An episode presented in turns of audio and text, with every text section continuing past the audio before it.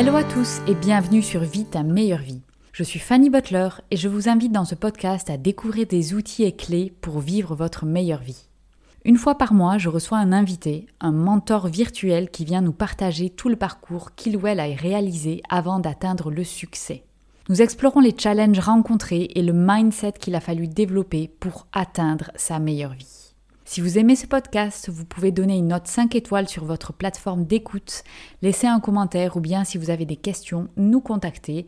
Nous nous ferons plaisir d'y répondre. Bonne écoute Dans cet épisode du podcast, on va parler de 7 bonnes raisons de se challenger. Quand je parle de challenge, c'est de faire un défi, de relever un défi dans n'importe quel aspect de sa vie. Ça peut être dans le sport, ça peut être dans la vie professionnelle, ça peut être dans la vie personnelle. Et je vais donner quelques exemples. Reprendre une formation, donc retourner sur les bancs de l'école quand euh, ça fait dix ans qu'on travaille dans la même boîte, dans le même travail. Donc ça, c'est une forme de challenge. Apprendre une nouvelle langue, changer d'emploi, faire un défi sportif. Tout ça, c'est des challenges que l'on peut se donner et pourquoi il faut régulièrement se challenger. Alors je vais prendre un exemple puisque actuellement je suis en Nouvelle-Zélande avec ma famille, nous sommes en vacances et j'ai utilisé cette opportunité-là pour me challenger sportivement dans mon cas puisque j'ai décidé que tous les jours j'irai faire une baignade dans l'eau sachant que ici on est en automne et donc c'est quasiment l'hiver, hein, c'est la fin de l'automne, début de l'hiver. Donc tout le monde porte des manteaux, il fait froid et donc l'eau est très froide. Personnellement, aller dans de l'eau très froide, c'est un énorme challenge. Je déteste le froid de manière générale. Alors pour quelqu'un qui vient des montagnes, ça peut paraître assez contradictoire, mais je pense que c'est exactement pour cette raison que je n'aime pas le froid. Je n'aime pas le froid et l'humidité parce que j'en ai souffert quand j'étais petite. J'ai grandi dans une maison où il n'y avait pas de chauffage. Il y avait juste une cheminée qui chauffait pas du tout la maison. Et donc, je me souviens que ma chambre était la pièce la plus froide de la maison. Donc, en hiver, c'était une horreur de devoir passer de devant le feu, qui était basiquement le seul endroit qui était chaud, à aller au lit puisqu'on rentre dans un lit, euh, dans des couvertures qui sont hyper froides, on parle à peu près, il devait faire 14-15 euh, degrés, quelque chose comme ça. Donc vraiment quelque chose de pas du tout agréable. Hein. On n'est pas du tout dans un truc où on se dit, bah, c'est 19 degrés, c'est froid, froid, mais ça va encore. quoi. C'était vraiment désagréable. Et, euh, et, même topo le matin, donc quand il faut se lever, on a passé une nuit, on a réchauffé son lit, on est sur, sous trois couettes, on est bien dans son petit cocon de chaud et puis d'un coup il faut sauter à l'extérieur, aller s'habiller avec des habits froids et démarrer sa journée typiquement dans le froid. Donc personnellement, je déteste le froid. Je pense que j'ai été assez traumatisée par cette enfance dans le froid. Et du coup, c'est quelque chose que j'évite dans ma vie, de manière générale. Alors, euh, avec par exemple le fait qu'on habite dans des pays tropicaux depuis plusieurs années. Donc ça, c'est notamment parce que je, que ce soit mon mari ou moi, on n'aime pas le froid. Donc là, j'avais décidé de me challenger. Comme je me suis blessée au, niveau de la course à pied, je ne pouvais pas faire ma course à pied normalement. Donc là, je suis sur un très très petit niveau de course à pied, un très petit volume de course par semaine, puisque je dois passer outre une blessure que j'ai au pied. Du coup, je me suis dit, ben, c'est parfait, on habite juste à côté de la mer, donc je vais prendre mon courage à deux mains et je vais aller faire quelque chose que je trouve extrêmement désagréable, qui est d'aller dans de l'eau froide. Et en plus de ça, j'ai une peur de la mer, de l'eau, d'être dans, dans un élément qui ne me correspond pas ou qui ne me rend pas à l'aise. Donc de manière générale, j'ai plutôt peur des vagues et je me sens très vite angoissée quand je suis dans une étendue d'eau où j'ai pas pied, où il euh, n'y a personne en plus actuellement. Donc c'était un double challenge de se dire je vais ben, faire face à ma peur, qui est euh, la peur de, la mer, de cet élément que je connais peu et pourtant qui me fascine. Hein. J'adore aller en bateau sur, la mer, j'adore faire du kayak, j'adore euh, faire du stand-up paddleboard, enfin voilà, j'adore tous ces sports-là. Et pourtant, être dans l'eau est quelque chose qui est pour moi très inconfortable. Donc, ce challenge a pour but d'aller dans de l'eau froide, parce que je n'aime pas le froid, et de faire face à ma peur, d'aller vraiment m'immerger dans de l'eau et en plus dans une mer où il n'y a absolument personne puisque ben, il fait très froid. Voilà, donc ça c'est le challenge que j'ai suivi et que je suis encore jusqu'à la fin des vacances. Alors, pourquoi je fais ça? Ben, Le premier avantage quand on se challenge, c'est de sortir de sa zone de confort. Et pourquoi c'est important de le faire et de le faire régulièrement?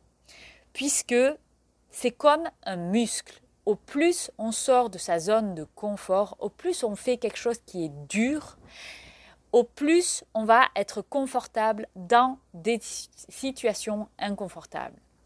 Et ça, c'est un super pouvoir. Les gens qui sont super successful, qu'on adore, euh, qu'on idolâtre, c'est des gens qui sont des maîtres dans la matière de sortie de zone de confort. C'est des gens qui vont constamment aller chercher du challenge et ça va aller crescendo. On ne se satisfait jamais, on ne s'assoit jamais sur ses lauriers et on avance, on se challenge, on va plus haut, on, va, on voit plus grand. Donc ça, c'est la première chose. La deuxième chose, c'est vivre une nouvelle expérience. Donc il y avait une étude qui avait été faite qui demandait en gros aux gens qui étaient en fin de vie quelles étaient les choses qu'ils avaient regrettées ou les choses qui leur manquaient ou est-ce qu'ils étaient satisfaits de leur vie. Et ce qui revenait tout le temps, c'était lié à des expériences. Soit c'était que la personne avait vécu des expériences absolument incroyables ou des, des expériences variées et c'était ça qui retenait de leur vie les seuls regrets qu'il y a eu, c'était voilà, des regrets liés à des manques d'expérience ou euh, liés avec euh, des soucis relationnels qu'ils n'ont jamais réussi à régler. Et c'est ça, c'est un élément clé, les nouvelles expériences. C'est ça qui est important. Je veux dire, on a une vie, on a un petit passage sur Terre qui est très court. On ne sait jamais quand ça va se terminer.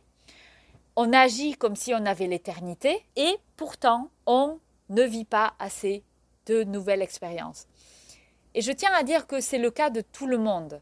On pourrait tout à fait se dire tous les jours je vais vivre une nouvelle expérience. Ou tous les jours je vais travailler à me mettre un petit peu dans l'inconfort. Et ça, c'est une richesse, une vie remplie, une vie réussie. C'est une vie qui est pleine d'expériences. C'est pas une vie en se disant oh là là, j'ai réussi à avoir un million sur mon compte en banque à la fin de ma vie. Ça, c'est nul, on s'en fout. Je veux dire, être riche, ça veut rien dire. C'est riche de quoi? Quand les gens qui disent oh mais moi je veux être riche, mais c'est quoi que tu veux? C'est pas être riche, on s'en fout d'avoir un nombre sur un compte en banque. Qu'est-ce qui te manque dans ta vie? Qu'est-ce qui fait que ta vie, elle en est arrivée à un point où euh, tu as besoin d'être riche? Parce que c'est la richesse que tu recherches, ce n'est pas de l'argent. Alors il faut vraiment essayer de comprendre qu'est-ce qu'il y a derrière ce besoin d'avoir de la richesse financière. Parce que cette richesse financière n'intéresse personne. C'est pas ça l'idée. L'idée, c'est de vivre des expériences derrière. Si tu demandes à Elon Musk, Elon Musk, il va pas te dire Ah oui, moi je suis content d'être l'homme le plus riche du monde. Non, sa richesse, il la met, sa richesse financière, il la met sans arrêt sur le tapis pour suivre et développer une idée qui dépasse complètement la race humaine. Enfin, c'est vraiment un truc de fou ce qu'il essaye de faire. Il essaye d'amener les humains à devenir une espèce interplanétaire. Alors on aime ou on n'aime pas, ça là n'est pas la question. Mais c'est ça, lui, ce qui l'excite. C'est pas du tout d'avoir euh, un million sur son compte en banque. D'ailleurs, il n'y en a pas qu'un, il en a plein. Et en plus, c'est pas sur son compte en banque. Ça, c'est ce que les gens peut-être ne comprennent pas du tout. Les gens qui ont énormément d'argent, c'est pas qu'ils ont euh, des liasses de billets dans les poches, pas du tout. Tout cet argent-là, c'est des assets, c'est des choses qu'ils investissent dans des entreprises qui créent des choses. C'est ça, c'est les expériences, c'est la création. C'est ça qui est important dans la vie. Alors on n'a pas besoin d'être Elon Musk et d'avoir des ambitions complètement démesurées. Ça, ça lui est propre mais ça peut être tout simplement, moi je veux vivre des aventures, je vais voyager à travers le monde, je veux être confronté à différentes cultures, je veux créer une école pour les enfants avec des problèmes particuliers. Il faut trouver ce qui nous parle à nous. et créer des expériences liées à ça. Voilà, donc ça c'est le deuxième point. Troisième point, apprendre de nouvelles choses. Donc apprendre quelque chose de nouveau, c'est quelque chose qui est hyper important. Quelqu'un qui reste pendant des années et des années et des années à rester dans une routine et qui se plaint sans arrêt, ça ne va pas. Apprendre une nouvelle chose fait partie de ces challenges qui vont nous apporter quelque chose. Ça nous donne une meilleure capacité, ça nous donne de nouvelles compétences et ça nous fait évoluer. Donc apprendre une nouvelle chose, et quelle que soit cette nouvelle chose, si votre truc c'est le tricot, eh bien très bien, devenez un maître du tricot. Si votre truc c'est, ah, moi j'ai toujours rêvé de parler l'espagnol, mais je m'y suis jamais vraiment mis, j'ai oublié ce qu'on m'a appris à l'école, très bien, rien ne vous empêche d'apprendre aujourd'hui, surtout avec les informations, les formations qu'on a à portée de téléphone portable, on est quand même vraiment dans une ère où l'apprentissage, et on peut apprendre tout gratuitement aujourd'hui, c'est free, c'est suffit d'aller sur YouTube et de trouver des leçons pour apprendre n'importe quelle langue. La seule barrière qu'on a, c'est la barrière qu'on se met mentalement. C'est tout. L'excuse de se dire je n'ai pas assez d'argent pour apprendre quelque chose de nouveau, ce n'est pas vrai, ça n'existe plus au jour d'aujourd'hui. Ensuite, quatrième point, faire face à ses peurs. Et là, je prends mon exemple personnel qui est, ben voilà, j'ai peur de la mer, j'ai peur de certains éléments liés à la mer. Donc, je vais, pendant un mois, j'ai cette opportunité de pouvoir faire face à ma peur tous les jours. Et ça, c'est une des clés pour devenir une meilleure version de soi. À la base, je pourrais très bien me dire, j'ai pas vraiment besoin de me confronter à l'eau et à cette peur-là, je veux dire, je veux pas être surfeur professionnel, euh, j'ai vraiment pas de besoin direct de me confronter à cette peur-là, mais j'ai une opportunité de le faire. Et donc, à chaque fois qu'on a l'opportunité de faire face à une peur, on doit la prendre. On doit se dire, je vais grandir, je vais apprendre quelque chose, je vais me dépasser. Et ça, ça m'emmène à mon point suivant. Point numéro 5, ça développe l'estime de soi. L'estime de soi, c'est trois éléments, la confiance en soi, l'affirmation de soi, l'amour de soi. Et plus on fait face à ces peurs et plus on va développer la confiance en soi qui passe par l'action et donc l'estime de soi et donc de manière générale un bien-être qui est augmenté. Donc c'est en ça c'est indispensable de se challenger. Quand on se challenge, on développe l'estime de soi. On a une meilleure vie au final. Donc c'est pour ça qu'il faut le faire. Ça a un intérêt, ça a un intérêt personnel, ça a un intérêt pour avoir une meilleure vie, ça a un intérêt pour être une meilleure version de soi-même. Et dans cette veine-là, j'arrive à mon point 6 qui est de développer la plasticité du cerveau. Alors, on a un outil qui est fabuleux, qui est notre cerveau. Et ce cerveau-là, on peut créer des nouvelles connexions entre les neurones, on peut modifier sa chimie, rien que avec notre comportement. Donc en gros, notre comportement, ce qu'on fait de notre corps et de nos journées, de notre temps, on peut recabler notre cerveau.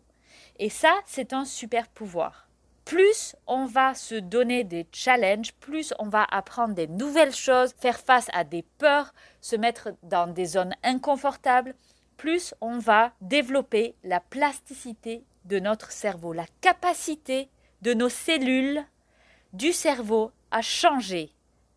Ça, c'est quand même fabuleux. Et plus on a une plasticité du cerveau élevée, plus on a la capacité d'apprendre et de s'adapter et de fonctionner rapidement. Donc c'est comme un muscle. Plus on le fait, plus on est bon. Donc plus on se met dans l'inconfort, plus on va être bon dans l'inconfort. Au début, ça va être quelque chose de dramatique. Et en fait, plus on le fait, moins c'est le drame de relever des challenges. Et j'en arrive à mon dernier point, qui est plus on se challenge, plus cela devient une habitude et plus ça tue le côté désagréable. Alors je vais prendre mon exemple de mon challenge actuel qui est d'aller dans l'eau très froide tous les jours. Et en fait, au début, mon cerveau avait vraiment du mal. Mon mental c'est ah mon Dieu, ça va être horrible et je devais vraiment lutter, vraiment me dire allez allez Fanny, tu vas, tu peux le faire, blablabla. Bla, bla. Donc je faisais ma petite cheerleader, je faisais ma pom pom girl à côté dans ma tête pour me dire vas-y, c'est bon, tu vas le faire. Je mettais du temps pour aller dans l'eau. Donc euh, vraiment centimètre par centimètre, à me dire oh là là mon Dieu c'est affreux ce que je suis en train de vivre, c'est dur pour moi, c'est très froid, j'aime pas ça, j'ai peur de l'eau, blablabla blablabla. Bla, Aujourd'hui, je vais dans l'eau en 5 secondes. Donc en gros, c'est j'ai complètement déconnecté la partie de mon cerveau qui est en train de me raconter une histoire qui est que ce que je fais c'est dur. Et ça, c'est la clé. C'est-à-dire que plus on crée une habitude d'aller dans l'inconfort, donc là par exemple avec ce challenge que je fais pendant un mois, au début c'était une horreur et plus je le fais, moins mon cerveau se pose de questions et je suis plus en train de craindre le truc une heure avant, de craindre le truc pendant, je le fais. C'est comme quelqu'un qui regarde par sa fenêtre et voit qu'il pleut. Il y a deux réactions. A une personne qui dit Ah, mais non, mais il pleut, mais c'est horrible, je vais être mouillé, je vais devoir mettre mes bottes, j'aime pas mes bottes, il va falloir que je prenne mon parapluie, et blablabla, et blablabla. Soit il y a une personne qui dit Il pleut. Et ce qu'il y a dans le cerveau, c'est juste Ah, ok, il pleut. Point barre. On n'est pas en train de créer euh, une petite histoire dans sa tête qui est désagréable en fait. Et la conséquence de ça dans mon challenge, c'est que au lieu de faire un truc désagréable qui me prend du temps, qui va être vraiment difficile, le truc n'est plus du tout difficile, c'est juste une habitude. Mon cerveau s'est entraîné, il sait ah ouais ok, je vais dans l'eau froide. Je suis pas en train de me dire je vais dans l'eau froide, ça va être dur, ça va être pénible. C'est juste j'y vais, je vais dans l'eau, je m'immerse, donc je, mets carrément la tête dedans. Et même je nage maintenant. Et en fait, tout ça, c'est parce que mon cerveau a arrêté de se raconter des histoires. Plutôt que de se dire que c'est difficile, mon corps le fait. Ça n'a pas changé le fait que c'est inconfortable. L'inconfort est le même. Mais l'inconfort a été grandement minimisé par le fait que je suis plus en train d'en faire des tonnes mentalement à me dire que c'est quelque chose de difficile. Et donc je le fais en fait, c'est pareil pour tout. Donc ça, c'est vraiment, vraiment le message que je veux faire passer aujourd'hui, c'est que se challenger, c'est hyper important.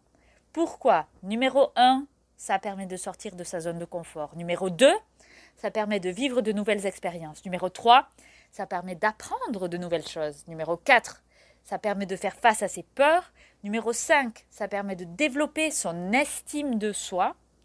Numéro 6, ça développe la plasticité du cerveau.